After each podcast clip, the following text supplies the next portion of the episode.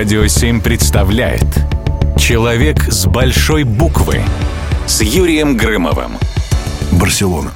9 утра.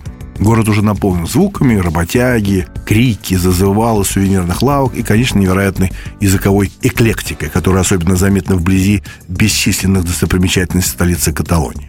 Активнее всего эта лингвистическая какофония раздается в районе самого знаменитого долгостроя – планеты храма Саграда Фамилия. Главный вопрос среди туристов, когда же это чудо-собор наконец-то достроят. Однозначного ответа нет. Пока никто не может сказать, когда это произойдет. По слухам, сдать храм уже в законченном виде могут не ранее 2040 года. Предполагал ли создатель этого грандиозного строения, что его детище будет возводиться так долго? Пожалуй, нет. Ну, по крайней мере, великий архитектор Антонио Гауди знал, что при его жизни Саграда Фамилия точно не будет полностью построена. Уж больно затейливый и сложный в исполнении оказался замысел Творца уникальных зданий и парковых зон. А ведь изначально проект собора Святого Семейства должен был делать вовсе не Гауди. Но судьба распорядилась таким образом, что назначенный архитектор не сошелся с видением храма с заказчиком. И к проектированию главной гордости Барселоны приступил Антонио Гауди.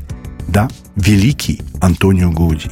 И Барселона, я там был несколько раз, и очень советую посетить этот прекрасный город, просто наполнена каким-то светом и легкостью этого гениального художника, архитектора, вообще такого глобального хулигана – такая чувственность и легкость этих зданий просто поражает.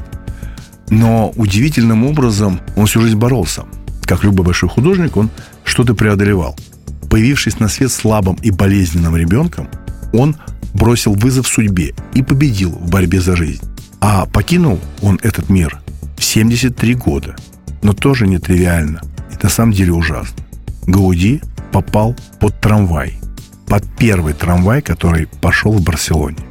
Удивительная судьба великого архитектора Антонио Гауди. Человек с большой буквы на радио 7.